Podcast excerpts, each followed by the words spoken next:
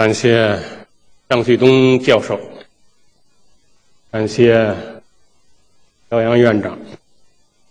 我有机会呢，又回到母校，回到百年讲堂。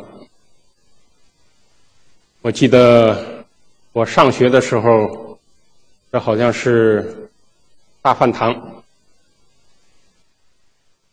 我记得当时。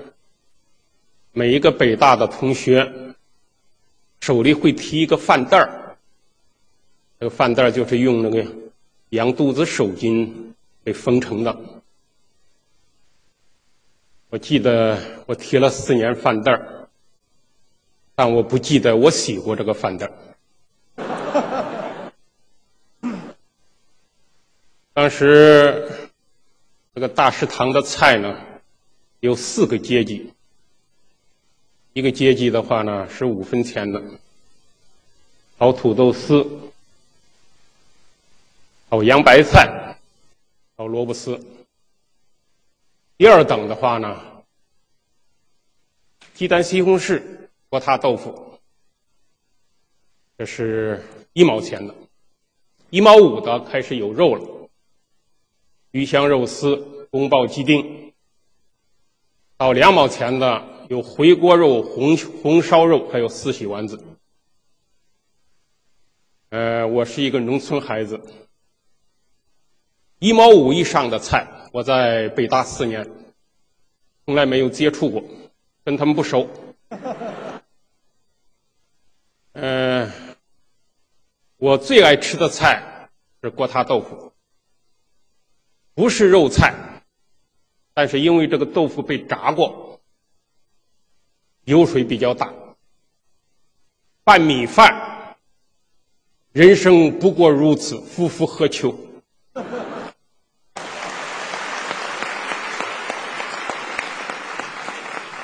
呃，在大食堂最大的惊喜，不是你排队买到了这个锅塌豆腐，而是当你排到的时候。你是最后一个买锅塌豆腐的人，因为到最后了，盆里边汤汤水水，大师傅一下倒到你盘子里了。最悲催的是，你前一个同学有锅塌豆腐，到你没了。他买到锅塌豆腐之后，他会看你一眼。这已经到了社会学和心理学的角度。庆幸之余，有些幸灾乐祸。最大的奇迹在我身上发生过。等我排到的时候，前边的同学就剩了一份但这个同学思索了一下，说就剩了最后一份的锅塌豆腐，它一定特别的凉。我改主意了，我想吃鱼香肉丝，这个锅塌豆腐就到了我的饭盆里。当我吃着幸福锅塌豆腐的时候，我问了一下那个吃着鱼香肉丝改主意的同学，我说：“你是哪个系的呀，师兄？”他说：“他是经济系的。经济系不就我们国法院的前身吗？”滴水之恩，当以涌泉相报。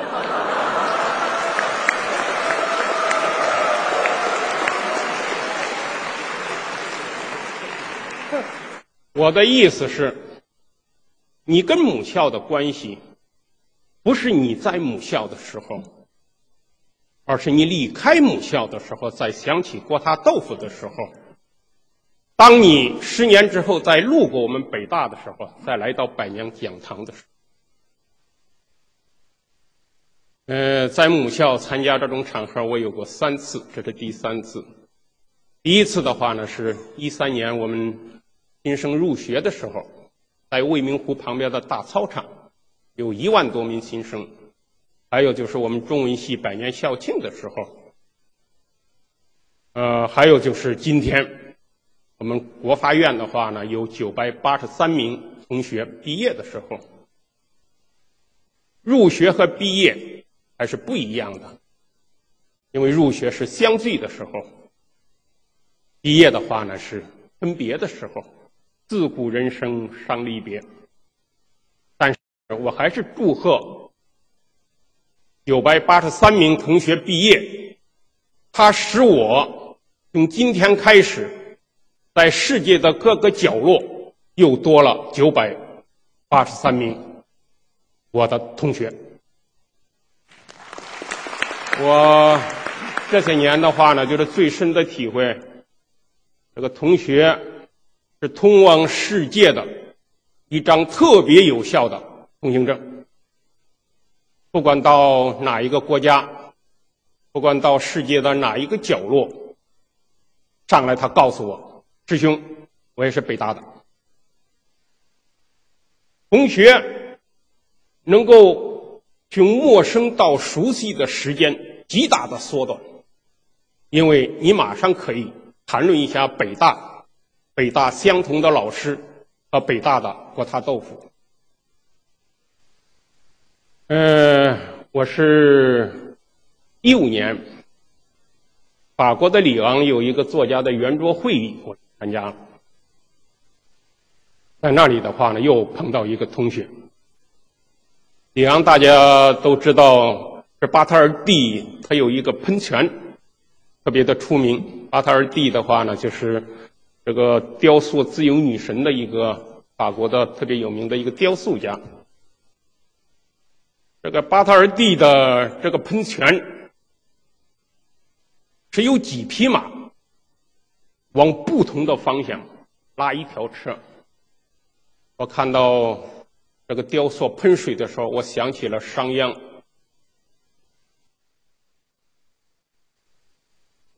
这个同学。对我说：“师兄，你在生活中不能上当。”我说：“不能上什么当？”说：“比如有人请你到外边吃饭，一定不是你的。”那我说：“应该到哪里吃饭？”他到家里。如果到家里，他请你吃牛排，也一定不是你的同学。我说：“那应该吃什么？包饺子。”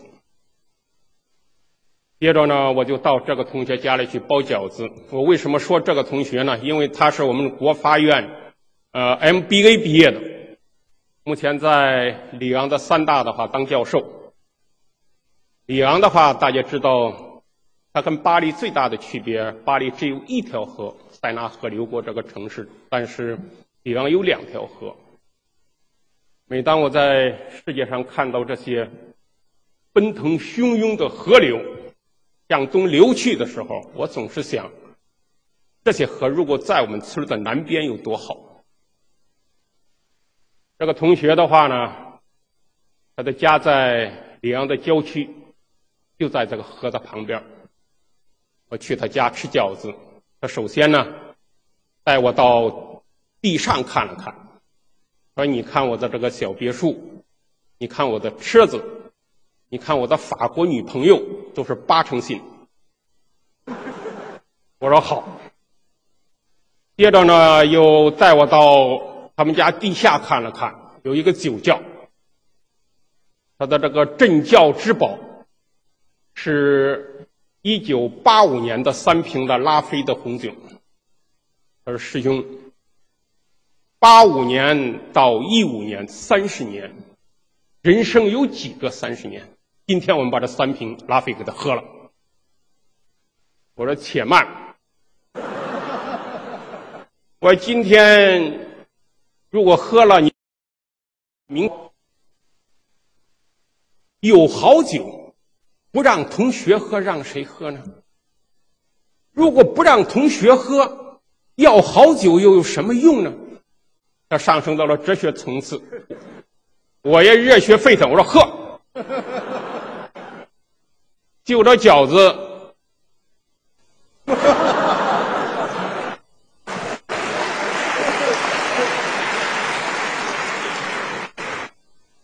我还我还没怎么样，他喝多了。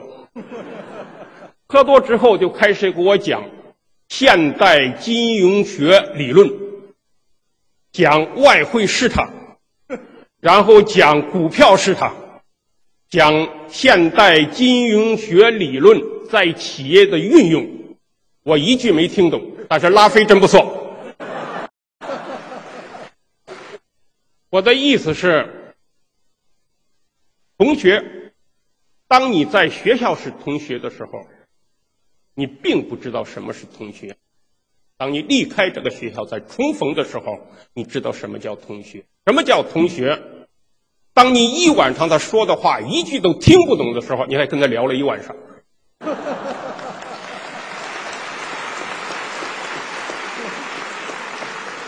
刚才杨洋院长和张维迎教授做了一个特别好的发言，因为他谈到了你们的母校，我的母校，北大。是谁？北大是什么人？一代一代的北大人认为，这是新文化运动的中心，是五四运动的策源地，是德先生和赛先生的提倡者。这里产生了严复、蔡元培、李大钊、陈独秀、胡适和鲁迅。蔡先生提出的办学方针就是思想自由。接着，什么是那个兼容并包？这些人虽然所处的时代不同，高矮胖瘦不同，但是有一点是相同的，他们是民族的先驱者。什么叫先驱者呢？当几万万同胞还生活在当下的时候，他们在思考这个民族的未来。为了自己的理想和不切实际的理想，甚至他们贡献了自己宝贵的生命。黑暗中没有火炬，我只有燃烧我自己。我以我血见轩辕，哪怕他知道几万万同胞。会蘸着他的血来吃这个馒头，这是我们北大的前辈。这就牵扯到知识分子存在的必要性。为什么人类需要知识分子？刚才张维迎教授的话做了一个特别好的阐述。一个民族的知识分子，他除了要考虑这个民族的过去、当下，最重要的是考虑他的未来。每一个知识分子的眼睛应该像探照灯一样，众多的知识分子像众多探照灯一样，要照亮这个民族的未来。如果这些探探照灯全部都熄灭了，这个民族的前方是黑暗的。用孙中山先生的话，这个民族会跌入万夫不解的一个深渊。嗯，我们的校徽是。鲁迅先生给设计的。鲁迅先生的话在北大讲过课。读鲁迅的先生的作品，读来读去，我读出了三个人。一个是我们的父亲，阿 Q。阿 Q 最大的特点是什么呀？哪个同学能跟我说一下呀？啊，对了，这不是中文系。最大的特点就是没老婆，出门就挨打，出门挨打不叫受欺负，但是你的智商被欺负了而不自知，你又是我们的父亲，我们就跟着这个父亲受欺负了。另外，他塑造了一个特别好的母亲的形象，就是祥林嫂。祥林嫂最大的特点是什么呀？没丈夫，一个孩子还被狼吃了，她一辈子的工作是要把这个悲剧讲成喜剧。另外，鲁迅先生还塑造了一个知识分子的形象，就是孔乙己。孔乙己最大的特点是什么呀？这腿被打断了。如果知识分子的腿被打断了，他看到的远处比平常人还要矮近，那我觉着这个民族的知识分子出现像姚洋院长和张维迎教授讲的那种情况，讲的这个民族的现状，我觉得是一点都不奇怪的。兼容并包，思想自由，应该是我们北大人捍卫的这个民族的一个生命。所以，我觉得大家应该知道我们的母校是谁，我们的老师是谁。我参加过一些毕业典礼，我觉得今天这个是我听到的姚院长和这个张教授发言，我觉得是最有质量的。临临别对你们的一些嘱托。另外，大家毕业以后，其实从一所大学到达了另外一所大学，从一本书到另外的一本书。我觉得大家最需要知道的是什么？我觉得就是这个民族最缺什么？这个民族不缺人，不缺钱。全世界都知道中国人最有钱。我觉得这个说法是最欺负人。如果十四个人有十块钱，另外两个人有九块钱，用我们国发院现代经营学的理论去衡量，到底谁有钱？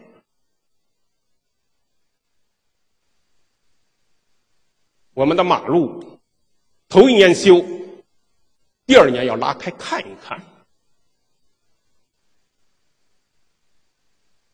我们的大桥，呃，除了这个张总的除外啊，寿命不会超过三十年。一下雨，我们的城市就淹了。缺什么？我们这个民族特别缺远见。远见对于我们这个民族，如大旱之望云霓，如雾霾之望大风，如雾霾之望 G 二零。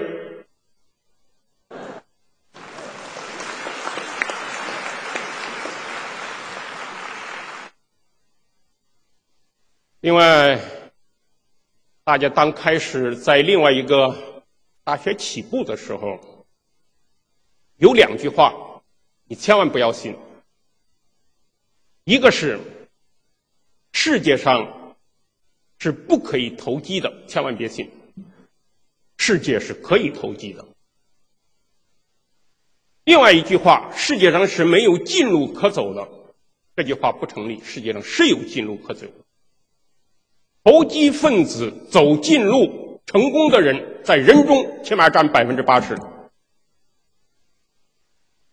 但主要的区别是，他们得到的利益，只是对于他们自己。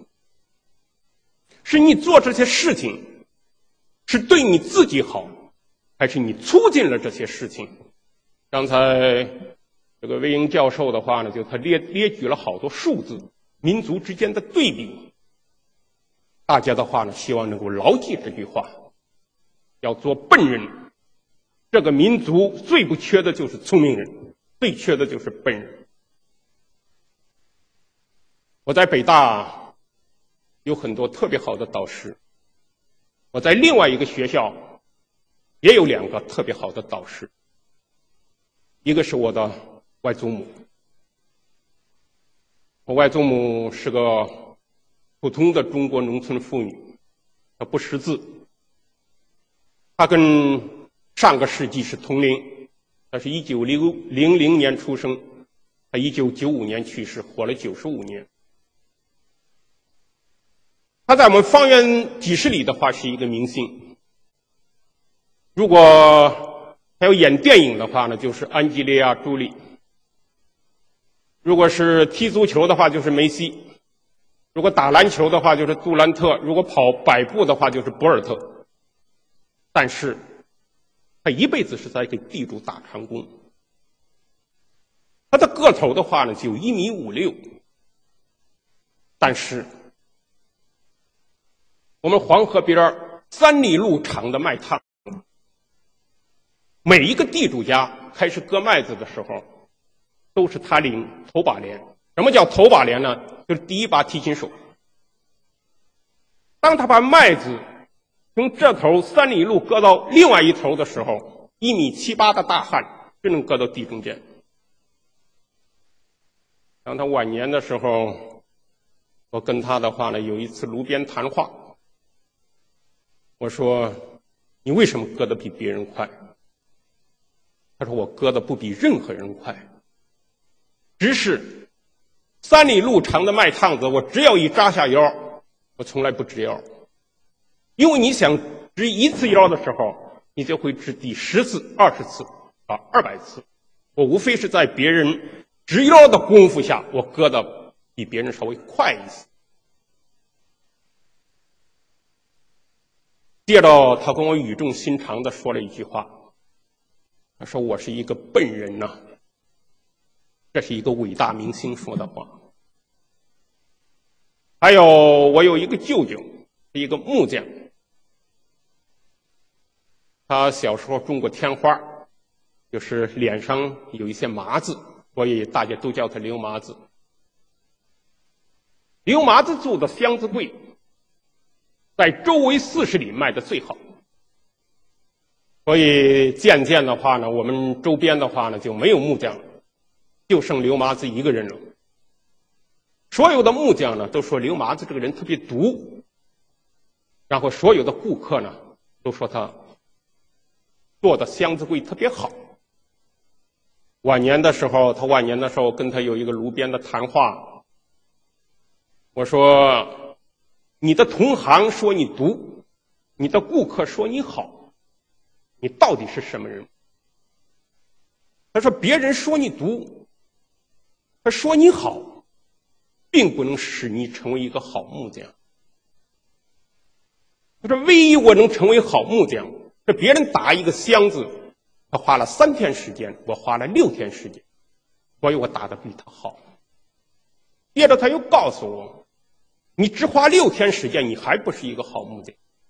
他说：“我是从打心眼里喜欢做木匠，我特别喜欢闻这个做木匠活爆出来那个豹子花的那个味道。”他又告诉我：“你只是喜欢做木匠活木匠一定也当不好。”他说：“有时候我当木匠的话，会有恍惚的时候，比如讲我看到一棵树。”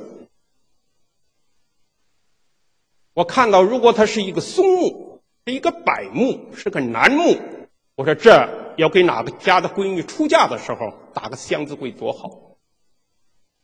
如果它是一棵杨树，杨树是最不成材，那只能打个小板凳了。我觉着他已经到达了空即是色，色即是空的境界。他虽然不是北大哲学系的，但是他到达了哲学系毕业的水平。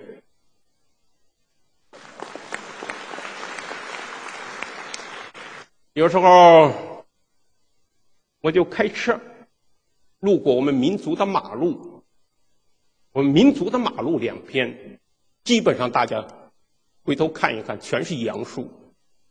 为什么？因为杨树长得快。但是你要到其他比例，像欧洲、像北美其他发达国家去，路两旁全是松树，全是椴树，全是楠树，全是橡木，全是白蜡。树的质量，它的对比，能够代表一个民族的心态。所以最后我送在座的师妹和师弟。两句话，一句种树要做棕树，做人要做刘麻子。举起你们手里的探照灯，照亮我外祖母没功夫直腰的麦田。谢谢大家。哎哎，哦，最重要的事忘了，记着下次见面的时候。请我吃饺子，谢谢。